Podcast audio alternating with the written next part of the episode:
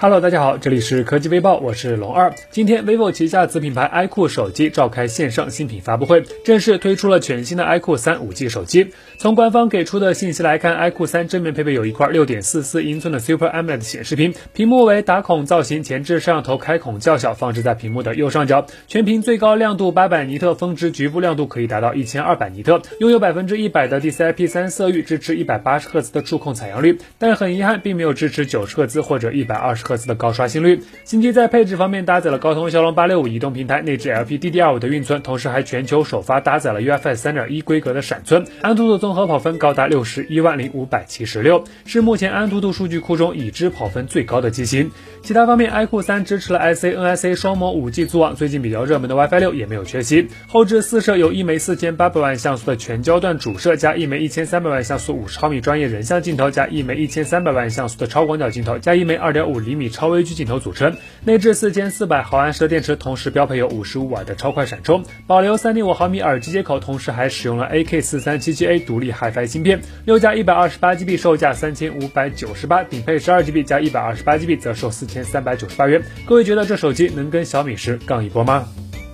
关于 iPhone 九，也就是大家说的 iPhone SE 二的消息越来越多。现在有外媒再次放出了一组新机的渲染图。从图中来看，新机提供了黑白红、粉蓝黄六种配色可选，背部为玻璃材质，后置单摄，放置在左上角。整体的设计与此前的 iPhone 八基本保持一致。至于正面，如果不出意外的话，新机将使用4.7英寸的 LCD 显示屏，没有 Face ID，但会保留 Touch ID 指纹识别。你别说，还真有点怀念 Touch ID 指纹识别了。最近成天戴着口罩，iPhone 的 Face ID 真的是有点不太方便。配置方面，新机预计将搭载 A 十三 Bionic 处理器，内置三 GB 的运存，同时提供六十四和一百二十八 GB 两种存储规格可选。此前有消息称，新机预计会在今年三月份正式发布，但目前来看，受到新冠病毒肺炎疫情的影响，富士康等代工厂产能严重不足，所以具体的上市时间可能会有所推迟。对这款小屏 iPhone 感兴趣的朋友，可以再耐心的等等看。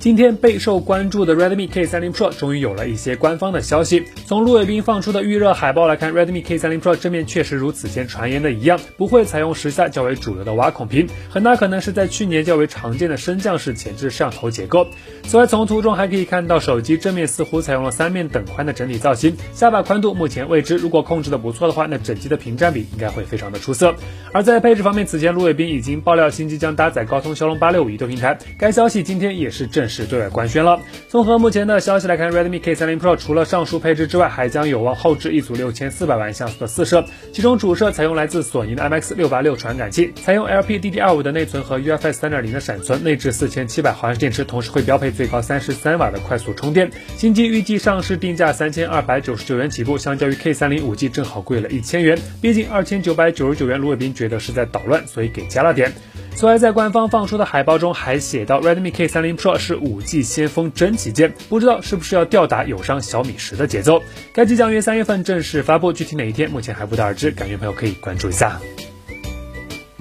今天预热了很久的 OPPO Find X2 正式确定将于三月六日全球首发，不过比较遗憾的是，官方放出的预热视频中并没有透露新机的具体细节。综合目前的消息来看，OPPO Find X2 系列将包含有 Find X2 和 Find X2 Pro 两款机型，二者均搭载骁龙八六五移动平台，支持 IC NIC 双模五 G 组网。正面配备有一块六点七英寸的二 K 加一百二十赫兹打孔屏，支持百分之百的 DCI-P 三色域，峰值亮度可达一千二百尼特。前置单摄开孔放置在屏幕的左上角。相机方面，Find X2 将后置一组四千八百万加一千二百万加一千三百万像素的三摄，Find X2 Pro 则是会后置一组四千八百万加四千八百万加一千三百万像素的三摄，全球首发。全像素全向对焦技术，相机方面的表现应该很值得期待。据了解，新机在快充方面将搭载最高六十五瓦的 SuperVOOC 超级闪充，同时还支持有三十瓦的无线快充。整体从参数上来说还是非常给力。现在距离新机的发布还有十天左右的时间，怎么样？各位期待一下。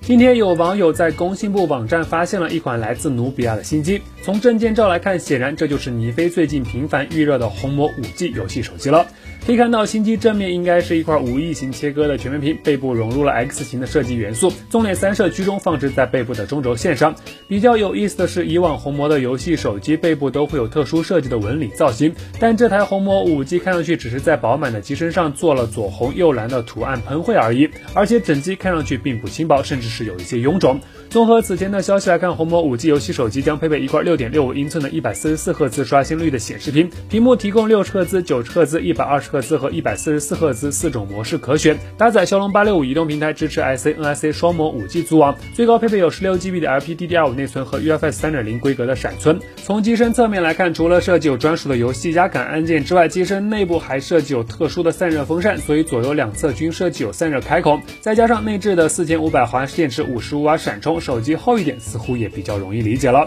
该机原计划在 MWC 2020展会上正式发布，但受到疫情的影响被迫推迟。目前官方并未公布调整后的具体时间，对这款红魔五 G 游戏手机感兴趣的朋友可以关注一下。今天，三星正式发布了 Galaxy M 系列的又一款新机 Galaxy M 三幺。新机正面配备有一块六点四英寸的 FHD Plus 水滴屏，前置一千六百万像素的自拍镜头，看上去还比较小，放置在顶部的中间位置。手机背部采用聚碳酸酯材料覆盖，矩阵式的四摄由一枚六千四百万像素的主摄、一枚八百万像素的超广角镜头、一枚五百万像素的微距镜头和一枚五百万像素的景深镜头组成。此外，可以看到新机采用的是较为复古的背部指纹识别，加上 Exynos 九六幺幺的处理器，四加六十四 GB 和六加一百二十八 GB 的存储组合，新机显然是一款定位相对比较入门的机型。不过在续航方面，该机却比较给力，其内置有一枚六千毫安时的超大容量电池，带以上那些配置，充满电正常应付个两三天应该问题不大。不过在充电功率上，该机仅支持有十五瓦，充电过程估计会格外漫长。当然，比起苹果的五伏 EI 还是要快一点的。新机上市价格定在一万四千九百九十九印度卢比，约合人民币一千四百五十元左右起步。三月五日正式开售。好了，那以上就是本期视频的全部内容。新型肺炎肆虐，各位小伙伴一定要做好防护，保重身体，尽量减少不必要的外出。武汉加油，中国加油！我们下期视频再见。